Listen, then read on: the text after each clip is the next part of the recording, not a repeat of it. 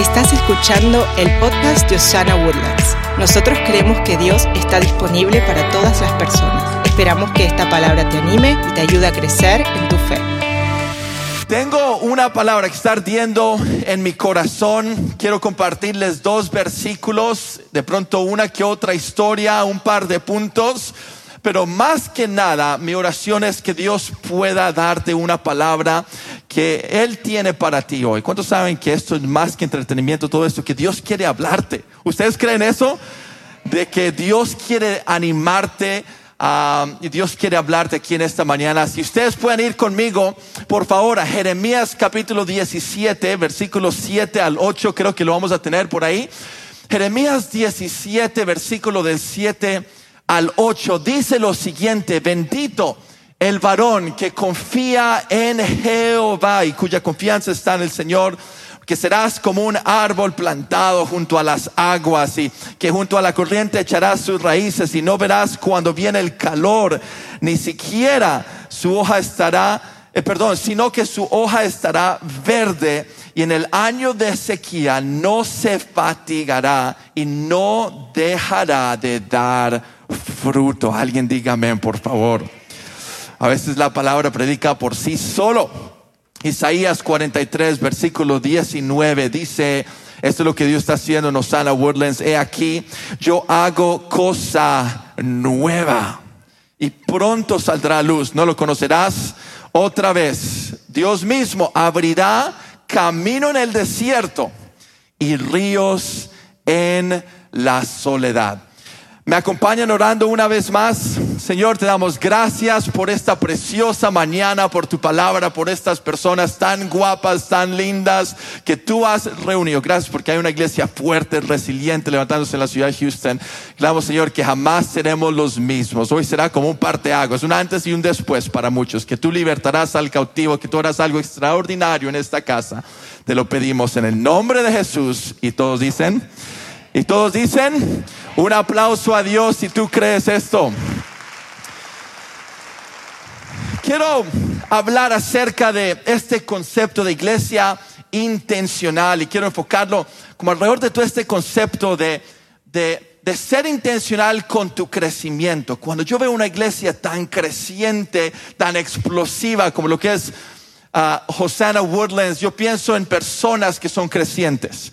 Uh, si tú quieres una organización grande, si tú quieres una familia saludable, tú, tú necesitas una vida saludable, tú necesitas un corazón grande. He visto que ministerios grandes es el resultado de corazones grandes. Entre más tú puedas crecer tú mismo, más la iglesia va a crecer y más la iglesia va a expandir. Me he dado cuenta que las mejores inversiones que tú puedes hacer es ser un mejor tú. Es nosotros crecer en nosotros, en, parecernos a Jesús. A veces nos conformamos simplemente con recibir a Jesús en nuestro corazón, pero no crecemos, no somos discipulados, no estamos en un track de, de asimilación. Y si está bien con ustedes, quiero hablar acerca un poco de esto, de una iglesia intencional con nuestro crecimiento. Quiero, quiero contarles una historia rápido. Ah, hace poco empecé esto llamado, eh, no sé si esto es del cielo, si esto es del infierno, pero empecé hace poco algo llamado CrossFit. Ah, no sé si, ¿cuántos acá saben qué es CrossFit?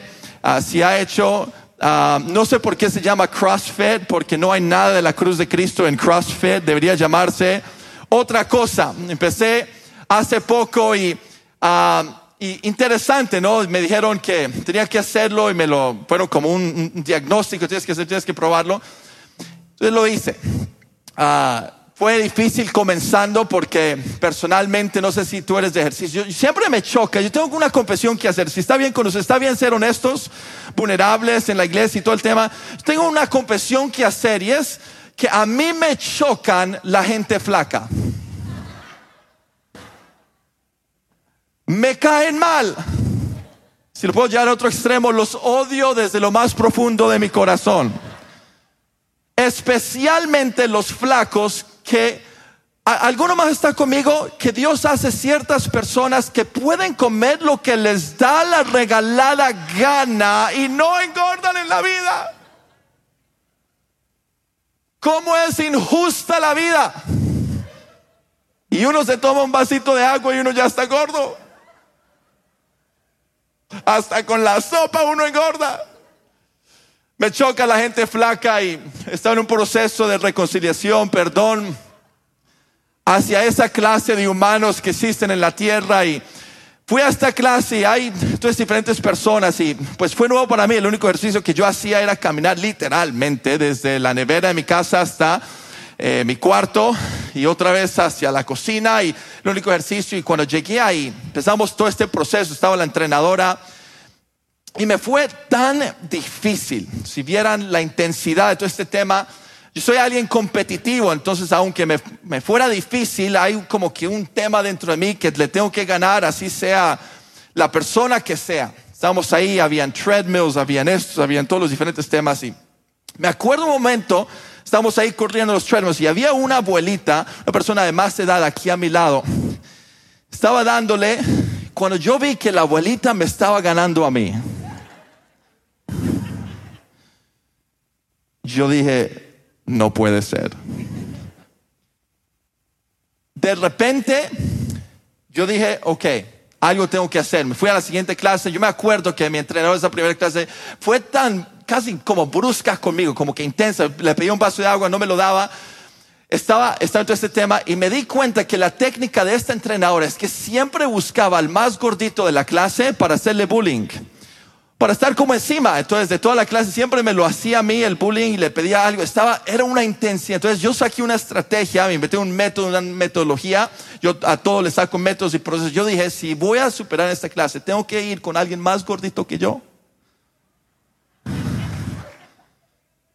Entonces yo fui uno de mis compañeros amigos que le había pegado duro el, dad life, la vida de papá. Tú sabes que todo recién eh, casado eh, se casa se casa flaco y las dos semanas ya lleva una panzota, ¿no? Como que hay algo mágico que pasa en el matrimonio. Y a este le ha dado duro el, el, dad life, bueno, especialmente cuando tienen hijos y el matrimonio y todo el tema.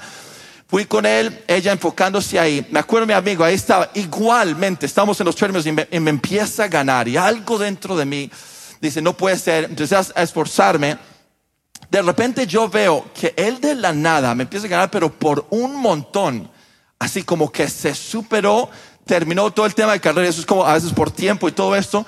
Cuando de repente él me gana y él me mira con, una, con un resentimiento y con un rencor y, y él dice, Bryce, see ya baby, see ya, wouldn't want to be ya, me hace el peace sign y se va corriendo.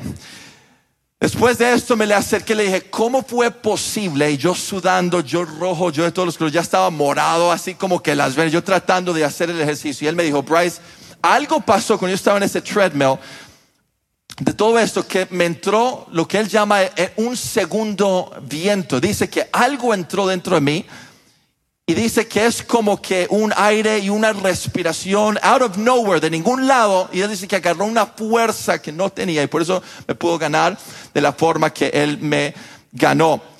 Y querida iglesia, sé que en medio de historias y cuentos y todo esto, yo he venido desde la ciudad de Miami, Florida, a la ciudad de Houston, Texas, simplemente porque tengo un mensaje muy sencillo para compartirles, pero quiero comenzar diciéndoles que siento de parte de Dios que han habido pronto personas en esta temporada, no sé si tú eres una de ellas, que has estado desde el 2020 luchando y sudándola y estás haciendo tu mayor esfuerzo, estás tratando de superarte en la vida, pero estás cansado, sientes que la vida te ha sacado el aire.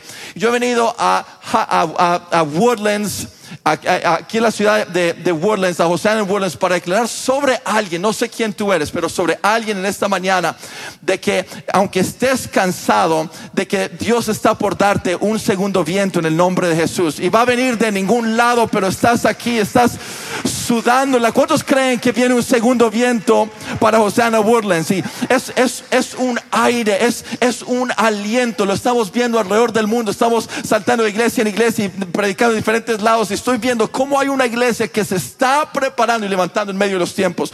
¿Cuántos saben esta mañana? Ya me estoy emocionando y les quiero pedir disculpas antemano porque yo empiezo bien calladito, pero empiezo a gritar. De repente como Benny Hinn y Tiri Jakes combinados y Gigi Ávila para los que son de otra generación. Así que pido disculpas para las primeras ocho filas. Si es que escupo sobre ti, pido disculpas. Pero yo he venido hoy, dice Isaías capítulo 9, que de repente Isaías vio al Señor y estaba alto y engrandecido y dice que él estaba sentado en un trono. Vamos, o sea, buenos, ¿cuántos saben que Dios, aún en medio de estos tiempos locos, todavía está sentado en su trono gobernando las naciones de la tierra? Que todo estará bien. Sé que los expertos dicen que va a haber una tercera guerra mundial y que esto y que con Rusia y con inflación. Hoy le eché como, como 380 dólares de gasolina al carro. Los tiempos son locos, pero hoy quiero decirte que aunque este mundo vaya de mal en peor, hay una promesa en la palabra de Dios de que tú y yo seremos como la aurora. Y aunque este mundo vaya de mal en peor, tú y yo iremos de gloria en gloria, de victoria en victoria, de un viento a un segundo viento, que el plan de Dios es que tú crezcas. El plan de Dios en Juan habla acerca de que su voluntad es que lleves fruto y fruto en abundancia. Dios está levantando creyentes y cristianos que no se deben llevar por los tiempos, sino que entiendan su esencia, su ADN, que sean intencionales con la vida, que no vayan con la corriente que este mundo está lleno, sino que sean intencionales, cristianos bíblicos. ¿Qué pasaría con más creyentes bíblicos en Houston? ¿Qué no podríamos lograr con personas, una comunidad de fe? Hay un pasaje tremendo que dice acá, este pasaje que estamos leyendo, dice en Jeremías 17, que que una generación que aún en el desierto dice que no verás cuando viene el calor. ¿A cuánto les gustaría esto? O sea, en medio de tu desierto, en medio de, tu estación maluca y de soledad, dice que ni vas a sentir el sol, ni vas a sentir el calor, este calor horrible que hay en Houston. Dice que tu hoja estará verde y en el año aún de la sequía no te fatigarás. Alguien diga amén. Aún el año de fatiga y del cansancio, tú no te vas a cansar ni harás de dar fruto. Dios quiere que des fruto en todo tiempo de la vida. Hay un pasaje que dice que tú caminarás y no te cansarás, correrás y no te fatigarás, remontarás como sobre alas de águila. Esto es lo que yo siento para en esta mañana que Dios está haciendo aquí. Quiero colocar una imagen y quería dar como esto como una pequeña introducción de este sermón que va a durar tres horas y media. Quiero mostrarles una imagen, si es que lo tenemos, y creo que por ahí lo tenemos. Y quiero que mires esto. Esto es una imagen en Alemania y estaban creciendo algunos árboles y habían unos pinos, como pueden ver esos aquí, aquí. Son unos pinos y no sé qué se te viene a la mente cuando veas esto. Qué pinos tan extraños, ¿verdad? No sé qué se te viene a la mente. ¿Qué podría ser esto? ¿Qué raza de árbol es esta? Y hay diferentes teorías que dicen lo que pasó, pero lo que han comprobado y demostrado es que estos árboles están en Alemania, sean parte de la Segunda Guerra Mundial. Y dicen que cuando fueron plantados estos pinos, que habían tanques que habían pasado por el área y que estos tanques pisaron sobre los pinos. Pero aunque tanques de Alemania en la Segunda Guerra Mundial hayan pisado y recorrido todo un área creando este daño y estas marcas sobre estos árboles, dicen que el ADN del árbol era tan y tenían una esencia que ni siquiera el tropiezo de estos tanques pasando sobre de ellos pudo prohibir que el árbol siguiera creciendo. Es el el ADN que hay en estos árboles que ni las tribulaciones ni las marcas tan fuertes de la vida que a veces sentimos que pasan sobre nosotros, tanques enteros y guerras mundiales alrededor nuestro. Aunque todo eso pasa, querida iglesia, ¿cuántos saben que tenemos nosotros como iglesia un ADN del cielo? Se llama Cristo Jesús y el que está en nosotros es mayor que las cosas que pasan alrededor de nosotros y es mayor que está en nosotros que el que está en el mundo. Y lo importante es tener la esencia es tener los principios bíblicos que hacen florecer una vida para ser intencional en nuestro crecimiento. Y lo que me parece extraordinario es que lo que fue un catástrofe de dolor, como pueden ver en esta imagen, ahora es una marca de belleza, de autenticidad y de victoria gloriosa. Esa es tu vida, aunque pases por catástrofes y aunque pasemos por cosas terribles. Hay un concepto que para mí es asombroso y es todo este concepto de, caos hermoso. Es la belleza del, del, caos. ¿Cuántos saben que como cristianos tú y yo tenemos, como creyentes, tenemos problemas bendecidos? Tú y yo ni siquiera tenemos, tenemos hasta nuestros problemas son bendecidos porque todas las cosas nos ayudan para nuestro bien. Hasta tu caos, Dios le saca belleza. Hasta tu situación financiera en este 2022, alguien tiene que decir amén. Dios va a sacar un triunfo y una victoria asombrosa. Desde tu situación familiar que estás pasando, de la soledad que estás pasando, Dios va a usar para dibujar una obra de arte que este mundo jamás ha visto. Y me imagino Dios en el cielo. Y qué difícil es a veces aceptar los empaques y paquetes de Dios, pero nuestro destino ahí está envuelto en este cuadro, un Michelangelo, un Jesús que está dibujándolo del cielo. Él sentado en su trono, teniendo todo el control sobre tu vida, sobre esta ciudad, todo lo que pasa en el mundo, está dibujando una obra de arte y Él está contando una historia a través de tu vida. Me parece un fenómeno que a veces tantas personas al pasar por temas y, a veces no nos fortalecemos, sino que nos debilitamos. Y si está bien con ustedes, quiero compartir tres áreas de las más difíciles que yo he pasado estos últimos dos años. Quiero compartir, quiero abrir mi corazón. Decía en el primer servicio el pastor Harold, si no me vuelven a invitar, ¿ok? a Osana Woodlands, seguro es porque ese predicador ya fue sobre honesto, fue over communicator, comunicó más de la cuenta, abrió su corazón de todos sus pecados, todas sus luchas, y a ese tipo jamás lo volvieron a invitar. Está bien con ustedes, de pronto hay alguien hoy acá. Si tuviéramos como un extra espiritual aquí en todo este lugar, yo me pregunto, ¿cuál es el estado de las personas que están hoy acá? O sea, una cosa nosotros animándote y predicando todo esto, pero, pero ¿cuántos hay, hay de pronto alguien que está considerando suicidio en este auditorio? Hay alguien que está luchando mentalmente con un montón de rollos y de cosas que no has encontrado claridad. Yo quiero hoy solo abrir un poco mi corazón, compartir un poco mi historia. Y para mí hay casi como que son frenos del crecimiento. Es casi como una bicicleta de niños. ¿Cuántos han visto esas bicicletas como de niños? Y tienen como los frenos y, um, y, todo esto es, es, como que temas que pueden frenarte si tú y yo no entendemos. Y el primero que quiero compartirte es acerca de, de, de esta gran cosa que llamamos dolor. Dolor es el primer freno. Pero no es malo el dolor. Ese es el concepto. Yo estudié en el Instituto Bíblico y fui más evangélico que la pandereta cuando yo me gradué. Me gradué como un fariseo, como un seduceo, como un religioso de la iglesia. Yo creo que eras de los que cuando Jesús se enojaba era conmigo y así las mesas y, y todo el tema. Me gradué del Instituto Bíblico con tantos conceptos, a veces no de las mejores, pensando que el dolor es malo y la victoria es buena. Dios quiere que siempre estés en victoria. Y sí creo que que en algún momento tenemos que llegar a la victoria, pero la vida consiste de dolor. Dolor no es malo, lo que es malo es qué haces con el dolor que vives en esta vida. ¿Cómo aprendes del dolor? ¿Cómo aprendes? ¿Cuál es la ruta del dolor y cuál es nuestra reacción frente a esto? Hay diferentes frases acerca de esto, pero una de mis favoritas es solo este concepto de que hay una, hay una escuela de, de teolo, de sufrimiento, y es esta universidad que gradúa a los mejores estudiantes. Esta nueva generación no, no, no, conocen lo que es dolor y todo se le ha dado en un plato de oro. Y cuando hablo con generaciones pasadas, yo les pregunto, ¿pero qué quieres que la nueva generación aprenda? Y siempre me dicen, ojalá supieran cómo sufrir un poco. A mí me encanta eso porque yo soy medio milenial, medio viejito y, un, Gen Z wannabe. Pero hay cosas cuando yo pregunto a estas personas, yo digo, y, hoy quiero hacer esa pregunta, ¿dónde está tu capacidad de aguante de dolor? Cuando nosotros decimos somos más que vencedores en Cristo Jesús, ¿será que eso es cierto solo cuando estamos domingos acá o será que es cierto cuando estamos pasando de las situaciones difíciles en la vida? A mí me fascina este pasaje en 1 Timoteo 4, 6, habla de, acerca de seguir las buenas enseñanzas de Cristo Jesús. Y esta es la promesa que tú y yo tenemos como creyentes y es la promesa de que aunque entre más presión y problemas experimentemos, Pablo decía, mayor peso de gloria descansa sobre ti.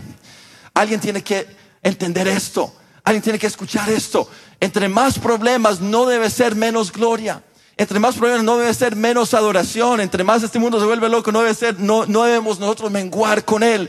Dice, entre más peso de estos problemas, mayor peso de gloria que hay sobre de ti. Y una, hay algo que a mí me anima mucho, y si esto no te anima, no sé qué más te va a animar en mi predica. Estoy haciendo mi mayor esfuerzo eh, en esta mañana hacerte entender este concepto y hacerte gritar, porque gracias a Dios, Osana Woodlands es una iglesia gritona, es una iglesia escandalosa, es una iglesia bullosa, es una iglesia loca. Me dijeron el segundo servicio, es una iglesia que al reventar, que uno les predique y que ustedes me predican a mí también. Si esto no te hace animar, no sé qué más, pero siempre el momento de mayor problemas de mi vida es mi señal en mi noche más oscura que viene el amanecer, la siguiente mañana más gloriosa que he vivido en mi vida. Y si tú estás traspasando por ciertos años, yo solo quiero darte hoy buenas nuevas, que aunque llanto dure la noche, alegría viene en la mañana, que Dios está por sorprenderte, que Dios está por bendecirte. Alguien diga amén. Dios está por hacer algo y está preparando una iglesia resiliente, pero tenemos que aprender a tratar con dolor. ¿Sabes? La segunda cosa que yo veo que es casi como un tanque que está pasando sobre una generación entera. Es como el primer tanque es el tanque de dolor y está tratando de acabar con una generación. El segundo tanque es el tanque de incertidumbre. Todos digan incertidumbre. Es casi como, a mí me daba risa en COVID, especialmente soy, soy, viajero frecuente, siempre estoy en algún avión, en algún lado del mundo como sus pastores. A veces veo las redes sociales del pastor Harold y la pastora Elena y están por allá en Tailandia predicando. Y al día siguiente están otra vez acá discipulando y haciendo cosas. No sé cómo le hacen. Y encima de todo más, encima de tener unción y buenos predicadores y cantan, por eso me los odio tanto porque lo hacen todo. Y encima de todos son los de los pastores más guapos que he conocido en la vida. ¿Cuántos creen que tiene pastores guapos también? Algo que... Amén. We'll take it. Algo que a mí me da risa. A mí me gusta divertir. ¿A alguien más le gusta divertirse? ¿Cuántos creen que la iglesia debe ser un lugar donde se, que se celebra, no que se tolera? O sea, como gente allá afuera la pasan tan bien y uno llega a la iglesia y todos con una cara que parece bautizados en jugo de limón. ¿Cuántos conocen gente así? Con una cara de limón, vamos, sacude a la persona al lado tuyo y dile, vea, quita esa cara de evangélico que no te sirve. ¿Por qué no le digas a la persona que está al lado tuyo, cero cara de evangélico? Yo, yo soy, no soy comediante, pero a veces en mis sueños como que quiero serlo, ¿no? ¿Alguien tiene, ¿Alguien tiene esos sueños raros? ¿Alguien más o soy el único extraño acá? Como que dice los diferentes comediantes que todo le ven en la vida, todo lo ven desde siete perspectivas. Eso dicen los comediantes. Yo estoy en el avión y estoy tratando de encontrar chistes para las prédicas, ¿verdad? Siempre estoy en búsqueda y me acuerdo hace poco que, durante COVID, algo que me daba risa es ver las personas que tienen gafas. ¿A, ¿A poco no? Durante COVID, las personas con gafas y con máscara y eso se les empantanaba a todos los ojitos. Muerto de la risa. A mí me fascina gafas y no, no las uso, no las uso, pero me gusta la estética de las gafas y siempre veía personas y estaba todo vuelto nada y cada 30 segundos las quitaban, estaban con el trapito. Siento que el tanque de incertidumbre estos tiempos es lo que ha hecho. Es como si hubiera empantanado nuestra visión la tenías tan clara antes, estabas en momentum y la tenías clara, tenías tus finanzas organizadas, pero de repente llega una ceguera y no sabes ni siquiera qué te espera mañana. ¿Hay alguien más que le ha pasado esto? ¿O soy el único? Es el tanque del dolor. Nunca he experimentado tanto dolor. Necesitamos aprender como iglesia cómo aguantar dolor y luego el tanque de la incertidumbre, cómo vivir por fe y no por vista, cómo ver nuestra cuenta bancaria que está en ceros, pero tú amanezca mañana diciendo, Dios, Tú eres Jehová Jireh, mi proveedor, y tú pues suplirás de acuerdo a tus grandes riquezas. No vivo de acuerdo a las corrientes de este mundo. Voy a ser intencional con mi adoración. Voy a ser intencional con la palabra. Voy intencional. Voy a ayunar, y aunque el enemigo trate de congelar, porque hay muchas personas congeladas hoy en día. Yo veo, los veo congelados. Es como si una tormenta de nieve. Yo sé que para los mexicanos nieve es helado, pero para los colombianos nieve es snow. Entonces, qué chévere sería que cayera una tormenta de nieve. Sería increíble, sería el cielo en la tierra. Pero imagínate una tormenta, ¿cómo se dice nieve, verdad? En mexicano, ¿cómo se dice? ¿De nieve? ¿Helado? ¿De helados? No, helados es, es, es, el, es helado. Ok, es ice cream. Una tormenta de hielo. Y hoy en día tú puedes hacer una de dos cosas, o puedes tronar o puedes volar. O puedes congelar o puedes aprender a esquiar. ¿Sabes cómo lo dice Rick Warren? Él lo dice de esta forma. Él, él dice que, hay una generación de iglesia que van a ser como buenos surfeadores. Y él dice que un buen surfeador tiene que saber cuándo montarse, tener el discernimiento, cuándo montarse en una ola, pero tener la humildad de saber cuándo esa ola ya murió y tienes que bajarte y montarte al siguiente.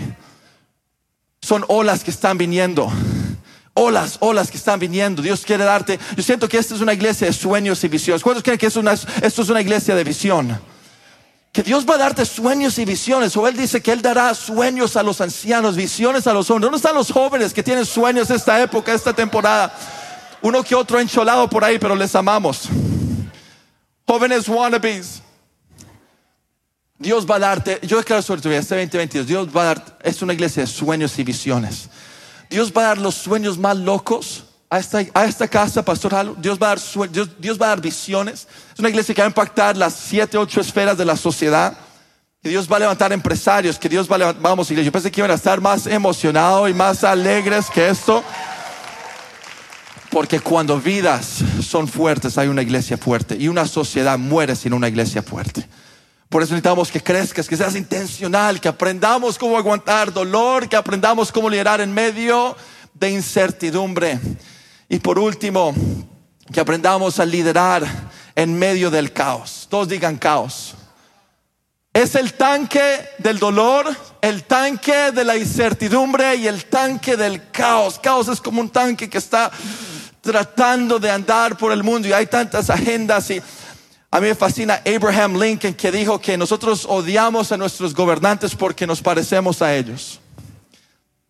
Entonces es fácil criticar y yo soy de los que voy a pararme por verdad. Yo voy a expresar mi opinión cuando yo creo cierta cosa, pero al mismo tiempo nuestros políticos a veces son un reflejo de las personas que elegimos a nuestros presidentes y a nuestros gobernantes y a nuestros alcaldes. Pero queridos hermanos, yo ya no soy capaz ni siquiera de prender ni la radio, mucho menos la televisión, por la loquera y el caos que hay en el mundo por las agendas que hay. Yo veo solo las estadísticas y qué estadísticas más locas estamos viendo hoy en día. Mira estas estadísticas acá que hace poco estábamos navegando, 63% de jóvenes están cometiendo suicidio, los que vienen de casas de sin papá. 90% de personas que están viviendo, que están sin casa, que están homeless, es por causa de un runaway, es decir, que se dieron de la casa por conflictos y temas familiares. Estamos hablando de cuando los papás no son fuertes. ¿Cuántos saben que los hijos es muy difícil que lo sean?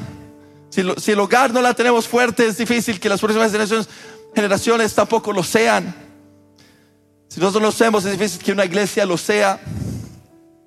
Todos los disorders, el tema de salud mental dice que el 70% del la población global está viviendo algún tipo de burnout. Imagínate esa estadística. Todos acá están locos un poco mentalmente esos últimos, esos últimos par de años. Está bien levantar la mano, admitir, ser vulnerable conmigo. Me he sentido como una montaña rusa. ¿Alguien más? Como up and down, arriba, abajo. Eso amanezco y me siento el hombre de Dios y me siento como Benny Hinn en persona. Esta mañana es que amanezco y me miro al espejo y no veo nada bonito. Veo así como que cuando uno se, ¿cuántos acá cuando se bañan les gusta el agua bien caliente, así que se empantana todo el vidrio? ¿Alguien duchadores calientes? Tengo que limpiar, a veces amanezco y no, no tengo visión, estoy tratando de encontrar dónde voy, hacia dónde voy. Yo siento que alguien hoy que me está escuchando, está escuchando mi voz, tiene que entender de que tan dura que haya sido esta última temporada, yo siento esto en mi corazón aunque el catástrofe ha sido grande, Dios va a hacer de tu vida en el nombre de Jesús algo bello, auténtico. Y Dios va a hacer una victoria gloriosa a través de tu vida. Dije, Dios va a darte una victoria tremenda por lo que estás pasando.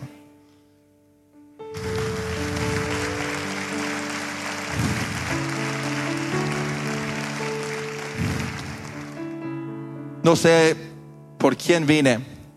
Si hoy tú estás acá, quiero decirte que a Dios no le asusta el caos. Los religiosos corren del caos, la gracia de Dios los, lo busca. La gracia de Dios, escandalosa que sea, no busca personas perfectas, situaciones perfectas de personas para cambiar el mundo. Yo doy gracias. Alguien más agradece a Dios que Él nos escogió siendo lo vil, lo más menospreciado para avergonzar al sabio, que Él no espera a personas perfectas, que aún siendo pecadores, dice que Él murió por nosotros. Aún siendo pecadores, Él vio valor en nosotros, aunque personas y este mundo, ni siquiera nuestros padres daban cinco por nosotros. Dios dijo, este es el que yo quiero y el que más amo. Este lo quiero para mí. ¿Qué haces cuando tu vida es un infierno mismo? Esta es una situación, pero vienes a la iglesia, Hosanna Woodlands, y sientes un amor de un padre que está en el cielo que dice, ¿sabes qué? Si yo cuido las aves del cielo, ¿cuánto más no te cuidaré a ti? Hay un amor del Padre que está aquí esta mañana. Un amor. Tú entras acá con unas cargas, unos pesos encima, con unos dolores, con unas incertidumbres, un caos vas a salir de acá. ¿Sabes cómo vas a salir? Habiendo recuperado tu segundo viento en el nombre de Jesús. Dios va a llenar esos pulmones tuyos con un aire. Vas a empezar a respirar una vez más. Algunos no han respirado en días, en semanas, en meses. Dios va a regresar tu vida. Porque sabes algo y voy a terminar con eso. Esta es la mejor noticia que vas a escuchar todo el año. La noticia es esta. Cristo y la cruz es mayor y más poderoso que cualquier caos que tú estés viviendo en estos momentos. La solución es Cristo, hermanos. Alguien diga conmigo, la solución es Cristo. Querida iglesia, ¿cuántos saben la solución para Houston es Cristo? Tú puedes probar psicología, tú puedes probar temas, tú puedes ir a todo el mundo, pero queridos hermanos, la solución es Cristo. Y Voy a entregar el micrófono aquí en un momento, y, pero quiero antes solo hacer una oración, si está bien con ustedes. Y quiero hacer una oración para aquellas personas que, como dice este pasaje, has estado en un desierto, pero, pero has estado como, como en un tiempo de sequedad, de soledad, ya está en un momento difícil. Y hoy simplemente siento que Dios va a mandar ríos en medio de la soledad. Que Dios dice que Él no espera que tú des fruto cuando ya las cosas estén perfectas, sino que en medio del desierto tus hojas estarán verdes en el nombre de Jesús. Dije, tus hojas estarán verdes en el nombre de Jesús. Ríos fluirán en medio del desierto en el nombre de Jesús. Y dice que darás fruto aún en el año de la sequía. Lo que tú piensas que es el peor año de tu vida, Dios dice va a ser el mejor año de tu vida. Tiene el potencial de ser el mejor año de tu vida. Si eres intencional, si tienes el ADN. Todo empieza con Cristo, porque como estos árboles pueden pasar tanques de lo que sea sobre nosotros. Al pasar los años, tú serás como esa aurora que irá de gloria en gloria, de victoria en victoria. Tú y toda tu casa serán salvos en el nombre de Jesús. Y sabes algo, me he dado cuenta de lo siguiente. Cuando la iglesia es sana, solamente cuando la iglesia es sana es que va a poder sanar a un mundo que está lleno de caos.